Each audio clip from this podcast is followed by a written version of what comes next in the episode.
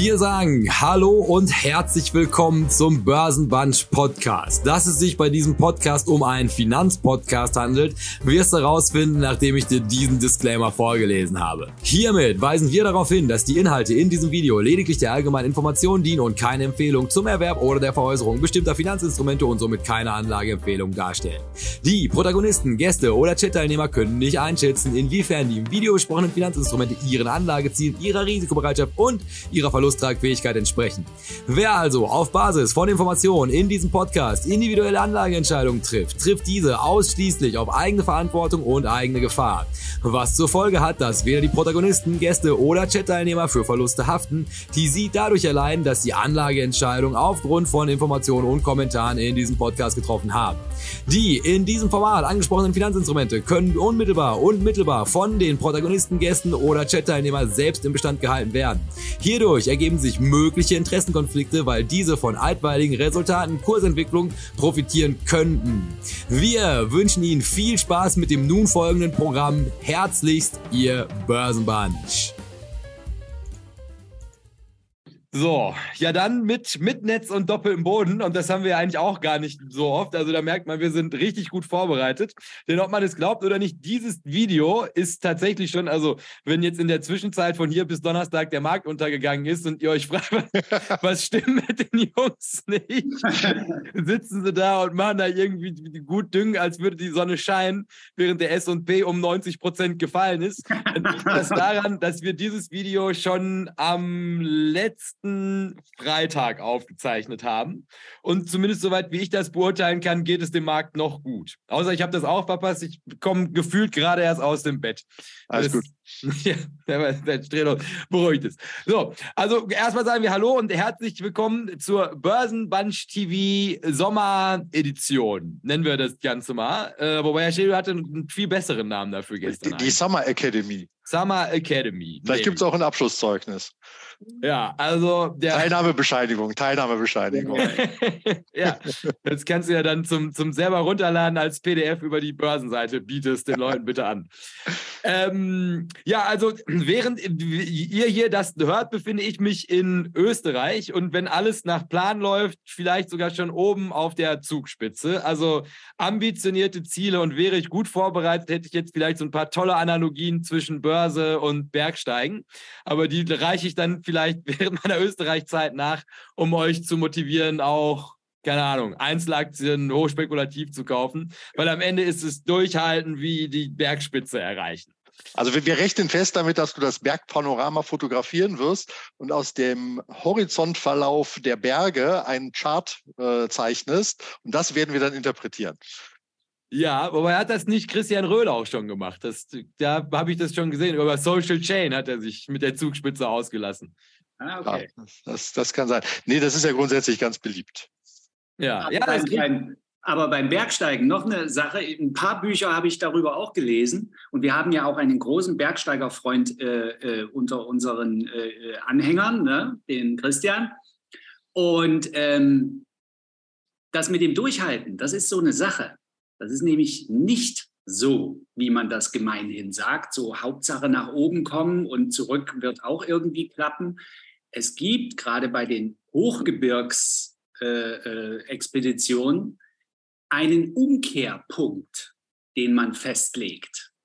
Und es ist am Mount Everest zum Beispiel schon passiert, dass Leute 150 Meter vor dem Gipfel auf ihre Uhr geguckt haben, beziehungsweise der der Bergführer, äh, der Leiter der Expedition das gemacht hat und gesagt hat, es ist 14 Uhr, ich meine, es ist 14 Uhr, äh, der Christian kann mich gerne korrigieren, ähm, wir müssen zurück, sonst wird der Rückweg nicht geschafft. Denn der Weg zum Gipfel ist ja nur die Hälfte. Alle denken immer nur bis zum Gipfel, also alle denken immer nur an, an Höchstkurse.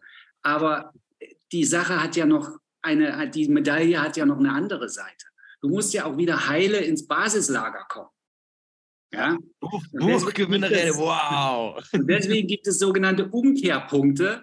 Die könnte man jetzt, um bei dem Vergleich mit Börse zu bleiben, als Stop-Loss auch bezeichnen, wenn man so will. Also es gibt Punkte, wo du dir sagen musst, das wird nichts mehr. Der Gipfel ist zum Greifen nah, aber ich muss zurück, wenn ich überleben will. Perfekt, das ist sozusagen der Ausstieg kommt vor dem Abstieg. So, haha. Aha, große Philosophie am Mittag hier. Aber vor allem ist das der Beutelspruch der nächste, ja, für die Einkaufsbeutel der Börse Düsseldorf. Ja. Genau. Der ist Sehr gut. aber wirklich gut, muss man auch wieder dazu sagen. Also sollte das noch keiner gecoint haben, dann nur- nehmen Sie die Chance wahr, Herr Strelo. ja, naja, also, also um aber. Also der Plan sieht vor, wir starten hier in dieser Episode jetzt damit, dass wir einen Blogbeitrag lesen. Und zwar nicht aus irgendeinem dilettantischen Blog, sondern eigentlich aus einem von wenigen Blogs, denen ich überhaupt vertraue. Also neben Gerd Kommer und Howard Marx lese ich ja als dritten im Bunde noch den sogenannten Finlog-Blog. Der hat möglicherweise was mit einem der Protagonisten dieser Sendung zu tun hat. Und ähm, da haben wir uns mal die Zeit genommen, die zu sichten, die Artikel, und haben uns mal thematisch passende für, also in Anlehnung an die gestrige Folge und allgemein auch spannende Sachen, Artikel rausgesucht. Und der Plan für die Summer Academy sieht jetzt vor, dass wir einen Blogbeitrag vorlesen, ganz geradlinig, abwechselnd aber, also damit auch der Podcast hier bestmöglich bespielt wird und in den Genuss von all unseren Stimmen kommt. Ähm, wird das also ein sehr schöner Singsang, in dem ihr also viel Wissen aufnehmen könnt. Und dann besprechen wir den Artikel nach. Und der Plan sieht vor, also auch da sichere ich uns schon mal gegen ab, das machen wir heute zweimal hintereinander, um dann sicherzustellen, dass wir den Content für beide Wochen haben. Also wenn es noch schlimmer wird, also der S&P wird vom Handel ausgesetzt und verschwindet in der Versenkung in der Zwischenzeit. Und es gibt einen neuen, keine Ahnung, den P&S-Index, der dann sich, weiß ich nicht, auf 1000 Titel bezieht oder auf die 10, die noch übergeblieben sind, wer weiß das schon. Dann liegt das daran, also auch den für die Woche drauf haben wir heute aufgenommen. Gut. Möchte da noch irgendjemand was ergänzen zu dem Fahrplan für die Summer Academy? Nö, finde ich gut. Nichts außer natürlich dem üblichen Aufruf, dass ihr das alles hier teilen, folgen, kommentieren, mit fünf Sternen bewerten sollt und damit wir uns, äh, wenn wir uns live wiedersehen, in größerer Community noch zusammenfinden, als das bisher der Fall ist. Stück für Stück zum Erfolg. Also teilt auch gerne die Summer Academy Beiträge, weil das ist ja immer nochmal ein schöner Auftakt. Da könnten die jungen Leute auch gerade was lernen. Und wenn es gut läuft, wenn es gut läuft, ist es kurz. ja, wobei ich das ja, ja jetzt schon in Zweifel ziehen möchte mit unserer knappen Einleitung. ja, naja gut, aber wie schon gesagt, also ich würde sagen, also wir machen das jetzt mal fertig. Herr Strelo, Sie kümmern sich dann um die Zertifikate, aber auch gerade mit Blick auf die jungen Leute, also extra Curricula, das können die dann beim Lebenslauf mit beilegen, hätten die Börsenpunch TV Summer Academy. Ich glaube, Ja. das erhöht enorm deine Chancen, mal ein Praktikum bei Goldman Sachs zu machen, wenn du das überhaupt möchtest. Aber das ähm, machen wir dir mit so bunten Bildern. Vielleicht, vielleicht kannst du noch eine Gift drauf bekommen. Auf jeden Fall so Regenbogenfarben und Katzen. Das wäre wünschenswert für ein Börsenbunch TV Summer Academy Zertifikat. So, und dann müsste das hier doch. Oh, Scheiße. Ja. Adin als äh, Einstieg in diese Sendung. Und damit übergebe ich das Wort und eröffne hochoffiziell das Summer Camp Börsenbunch TV, die Summer Academy Börsenbunch TV. So, vielen Dank, Jay. Ähm, ja, das ist äh, ein Artikel äh, mit dem Titel Gleicht der Aktienmarkt einem Ponzi-System? Ähm, ich äh, habe diesen Artikel offenbar geschrieben vor dem Juli 2020. Ähm, also veröffentlicht wurde er am 6. Juli 2020 auf meinem Blog www.finlog.online, für die, die es interessiert. Und äh, er hat keine Kommentare. Damals war die Welt noch in Ordnung. Noch nicht. Aber beziehungsweise sie war eben nicht in Ordnung, denn äh, wir waren hier mittendrin in einem Schockzustand, äh, der nannte sich Corona. Und ähm, ich meine, Herr Strelo, die Tiefs waren im April in diesem Jahr. Äh, es ging äh, Ende Februar runter. Wann waren die Tiefs? Also ich war ja erstaunt, dass wir nochmal einen DAX sehen mit einer 8 vorne und der, vier, der nur vierstellig ist. Ähm, Ich meine, April. könnte so April, aber ab Juni hat es auf jeden Fall, glaube ich, wieder gedreht. Genau. So, aber also mir ging es zumindest äh, so, es hat gedreht, jawohl, aber ähm, es war irgendwie eine, eine merkwürdige Stimmung, die man auch nicht verarbeiten konnte. Man war ja live dabei. Und insofern äh, nicht umsonst heißt hier der, der, der Bezugspunkt oder die, die, unter dem der Artikel subsumiert sein könnte, Reflexionen, weil äh, das ist weder eine Analyse noch irgendeine eine abgeschlossene äh, Arbeit, sondern ein Gedankenspiel. Und damit können wir eigentlich einsteigen. Ja, vielleicht tatsächlich in den historischen Content nochmal. Also das Tief war äh, 19. März. Da war der DAX dann bei 8.257 Punkten zwischenzeitlich und ist dann raufgeschossen äh, Anfang Juni wieder auf 12.000 Punkte. Ja. Also insofern äh, befinden wir uns da gerade an der V-förmigen Erholung. Ja. Äh, die am Anfang ja keiner hat wirklich geglaubt, mehr oder weniger nur akademisch aufgezählt hat, dass es das geben könnte. Ja, ähm, ja und von daher war das auf jeden Fall eine aufregende Zeit, äh, weil man es nicht so richtig glauben konnte auch. Ja, und dann passt natürlich auch, wenn wir jetzt gleich loslegen, das, was jetzt inhaltlich folgt, denn diese Erholung war merkwürdig, noch nie gesehen bis zu diesem Zeitpunkt so ein V in so einem, einem äh, unübersichtlichen Gemengelage von, von, von Einflüssen hat es so noch nicht gegeben. Und deswegen war die Fragestellung äh, damals durchaus berechtigt, gleicht der Aktienmarkt einem Ponzi-System? Legen wir los. Kann es sein, dass die aktuelle Entwicklung an den Aktienmärkten Merkmale von einem Ponzi-System hat? Wenn ja, was hat Value Investing damit zu tun? Ein Essay über das Money Printing der Zentralbanken und sein unternehmerisches Pendant Stock Printing. In einem Beitrag, den ich kürzlich gelesen habe, stellt der Autor Tim Denning eine gewagte These auf. Die Aktienmärkte gleichen in ihrer derzeitigen Situation immer mehr einem Ponzi-System. Den ganzen Artikel verlinken wir übrigens hier unter dem Beitrag. Doch ist die Überlegung, die in diesem Artikel angestellt wird, wirklich so weit hergeholt. Worum geht es? Die Zentralbanken drucken aktuell immer mehr Geld und bringen dieses in Umlauf. Diese enormen Geldmengen kommen aber tendenziell nicht in der Realwirtschaft und beim Verbraucher an, sondern fließen größtenteils in Vermögenswerte, Aktienmärkte und Immobilien hauptsächlich. Die schnelle Erholung an den Aktienmärkten ist ein anschauliches Beispiel dafür. Nur mit sehr viel Geld und einer gehörigen Portion Optimismus, gepaart mit Alternativlosigkeit bei Investments, konnte es zu dieser beispiellosen Erholung an den Märkten kommen, ohne dass die volkswirtschaftlichen Daten dies unterfüttern und ohne dass absehbar ist, ob die Auswirkungen des Covid-19-Virus wirklich komplett ausgestanden sind.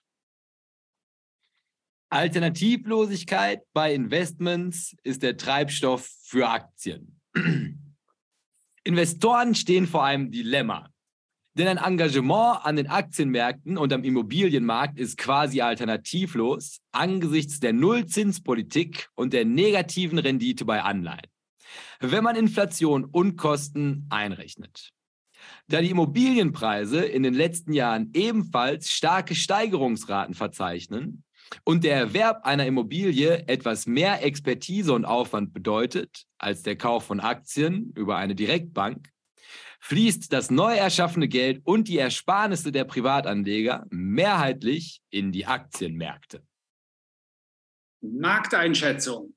Ist die Erholung wirklich nachhaltig? Kommen wir zur aktuellen Lage. Wenn man die Erholung seit März etwas detaillierter betrachtet, stellt man fest, dass die Masse der alten Indizes wie Dow Jones, Russell und Nasdaq gar nicht so sehr von dem Aufschwung profitiert haben.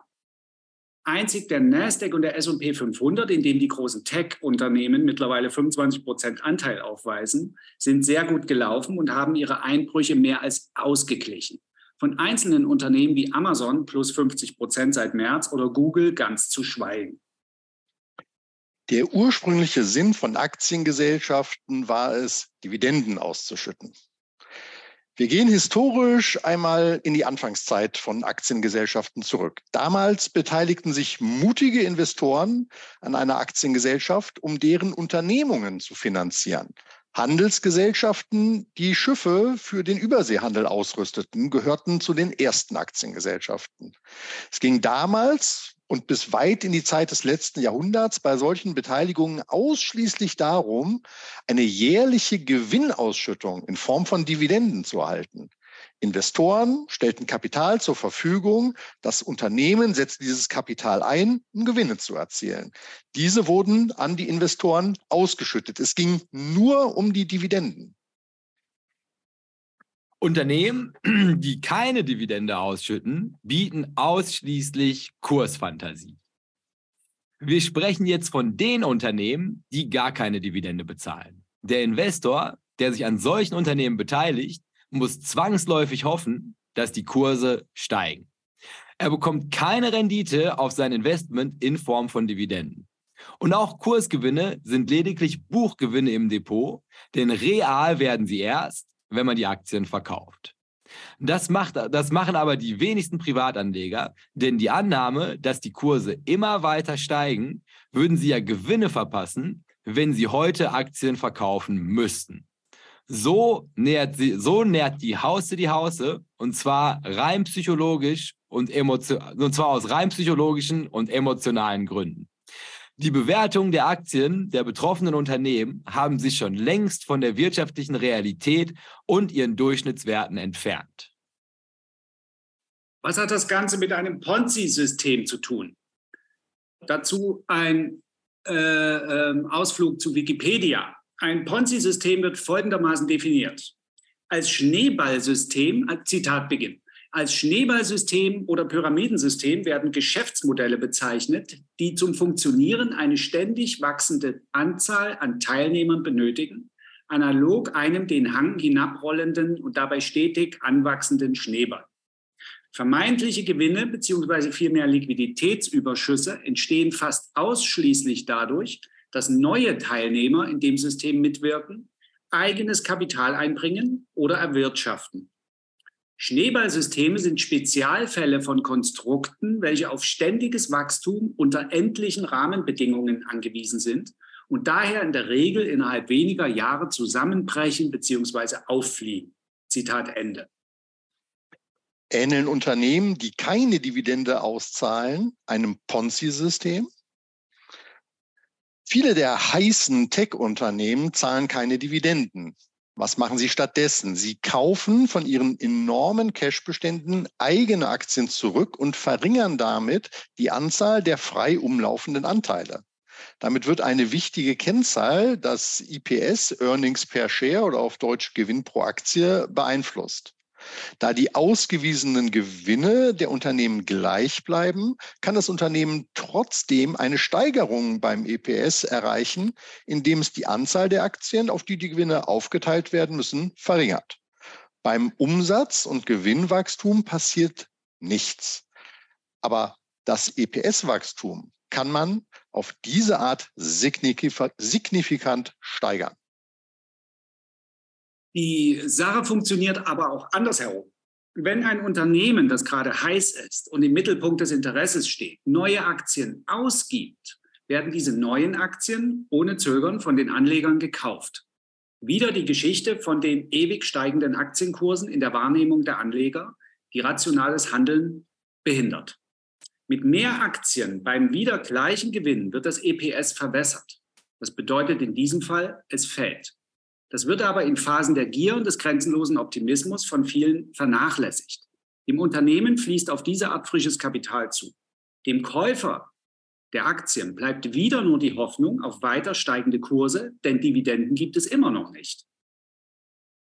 Das Märchen von den reinvestierten Gewinnen, um Wachstum zu finanzieren.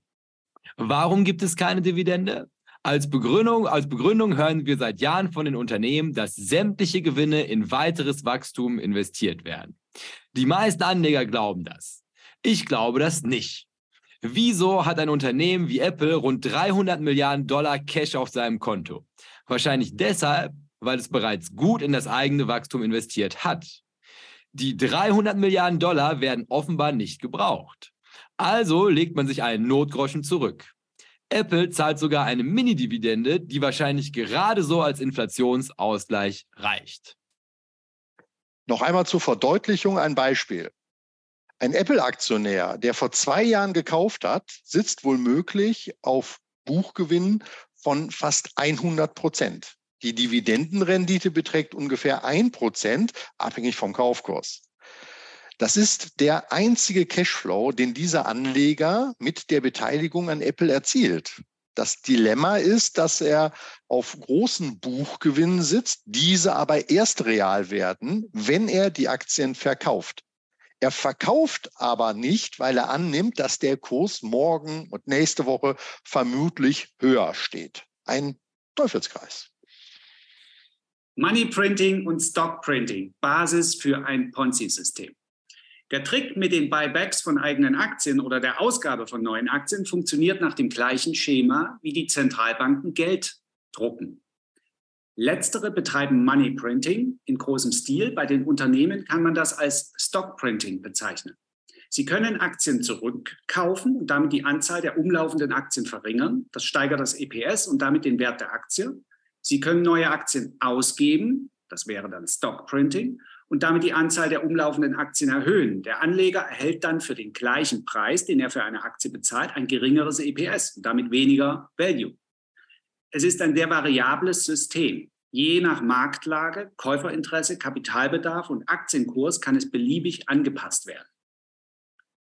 Erhöht die Zentralbank die Geldmenge, Klammer auf, Money Printing, Klammer zu, und bleiben die angebotenen Waren und Dienstleistungen in ihrer Vielzahl gleich, dann, erhöht sich deren, dann erhöhen sich deren Preise. Das nennt man Inflation. Inflation ist das Ziel der Notenbanken. Angepeilt wird, Klammer auf in Europa, Klammer zu, seit Jahren eine Inflationsrate von 2% pro Jahr. Mit dieser Steigerungsrate würde das Money Printing der Banken möglicherweise sogar funktionieren. Erreicht wurde diese Zielmarke trotz, trotz, der, enormen Auswert, trotz der enormen Ausweitung der Geldmenge bisher nicht. Unternehmen, äh, bin, bin ich oder wer? Unter, Unternehmen ohne Dividendenzahlung nahe am Ponzi-System. So wie die Zentralbanken darauf achten, ihre Zielmarken bei der Inflation wenigstens annähernd zu erreichen, so versuchen auch börsennotierte Unternehmen, ihre Aktienkurse nach oben zu heben oder zumindest in einem positiven Preisbereich zu halten. Vor allem die Unternehmen, die keine Dividende zahlen. Sie müssen ein Gewinnwachstum und ein EPS-Wachstum aufweisen, das die hohen Kurse halbwegs rechtfertigt. Das müssen sie unter, unter anderem deshalb, damit die Illusion bei den Anlegern erhalten bleibt, dass die Kursentwicklungen immer weiter in die Zukunft fortgeschrieben werden können. Sind die Ergebnisse gut, werden neue Aktien ausgegeben. Wackelt das EPS-Wachstum, werden eigene Aktien zurückgekauft und das EPS damit stabilisiert. Das ist Stockprinting. Die Aktienrückkäufe werden übrigens gern mit geliehenem Geld durchgeführt. Warum die eigenen Cash-Reserven anzapfen, wenn es Kredite bei Banken für wenig bis gar keine Zinsen gibt? Für Unternehmen, die ihren Aktionären überhaupt keine Dividende zahlen, ist das besonders beeindruckend und extrem nachteilig für den Anteilseigner. Selbst in dieser wunderbaren Welt der fast zinslosen Kredite und der enormen Cash-Reserven, die viele der angesagten Tech- und Softwareunternehmen haben, bekommt der Anteilseigner dieser Unternehmen nichts vom Kuchen ab. Keine Dividende. Was er bekommt, ist die Illusion von ewig steigenden Aktienkursen. Für mich eine sehr riskante Wette auf eine Zukunft, die niemand vorhersagen kann. Diese Entwicklung kann man durchaus als Ponzi-System bezeichnen. Nur, dass hier, nie, dass hier niemand betrügen will. Ein wichtiger Aspekt von einem Ponzi-System liegt in der Hoffnung begründet, dass es gut geht. Was es nicht muss. Die Finanzmärkte ähneln einem Tanz auf dem Vulkan. Das ist das Risiko, dem die Finanzmärkte ausgesetzt sind. Corona hat dieser riskanten Gesamtsituation nur einen Namen gegeben. Problematisch war es schon vorher. Denn das System von Money Printing und Stock Printing funktioniert nur dann, wenn es genügend Käufer und Konsumenten gibt. Bei einem wirtschaftlichen Abschwung oder einer Rezession, verbunden mit erheblicher Arbeitslosigkeit und damit weniger Kaufkraft seitens der Konsumenten, wird das eine Segeltour hart am Wind. Wenn keiner mehr kauft, egal ob beim Autohändler oder an der Börse, purzeln die Preise von Waren und Dienstleistungen und auch die Aktienkurse ganz schnell. Aktienkurse äh, wahrscheinlich sogar schneller, als die meisten denken, denn die Erkenntnis, dass die Party erst einmal zu Ende ist, ist ja keine Geheimwissenschaft. Zu dieser Erkenntnis kommen dann viele Anleger und meistens zum gleichen Zeitpunkt. Das ist der Moment, wenn jemand im Theatersaal Feuer ruft und alle zum Notausgang rennen. Aber die Tür ist verdammt schmal, durch die alle hinaus wollen. Der März dieses Jahres hat einen Vorgeschmack geboten auf das, was in so einem Fall passiert. Fakt, Fakt ist, ja, ja. ah, Schlusswort bei mir. Fakt ist, dass in einem Fall, dass alle zum Notausgang raus wollen, jedes System, das auf Optimismus und Glaube an immer bessere Zeiten oder Kurse aufgebaut ist, ganz schnell zusammenbricht. Das sind die Merkmale eines Ponzi-Systems. Also ein System verhebt sich an seiner eigenen Schwerkraft. So, weil dann würde ich sagen, da halten wir den Spannungsbogen enorm hoch, verabschieden uns an dieser Stelle jetzt erstmal bei dem Podcast und hoffen, wir können dazu beitragen, eine enorm erträgliche Sommerpause hier zu bekommen. Und dann hören wir uns am Montag ganz klassisch um 6 Uhr morgens wieder mit der Nachbesprechung des Blogartikels aus dem Finlog-Blog ähnelt der Finanzmarkt einem Ponzi-System. Macht euch ein schönes Wochenende und bis Montag.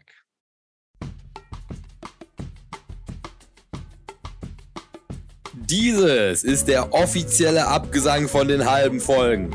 Hier weise ich dann immer noch mal darauf hin, dass der zweite Teil von den halben Folgen jetzt immer am Dienstag um, sagen wir mal, 6 Uhr morgens kommt, damit ihn auch jeder, der möchte, auf dem Weg zur Arbeit hören kann. Und wenn wir schon dabei sind, nutzen wir das Ganze hier auch nochmal ganz schamlos für Eigenwerbung. Wenn ihr es noch nicht getan habt, gebt diesem Podcast noch schnell eine 5-Sterne-Bewertung. Und solltet ihr das noch nicht getan haben, geht auf jeden Fall bei YouTube vorbei. Sucht euch da nochmal Börsenbunch TV raus und abonniert den Kanal. Ansonsten würde ich sagen, hören wir uns Dienstag. Macht euch ein schönes Wochenende und bis dahin beste Grüße vom Börsenbunch.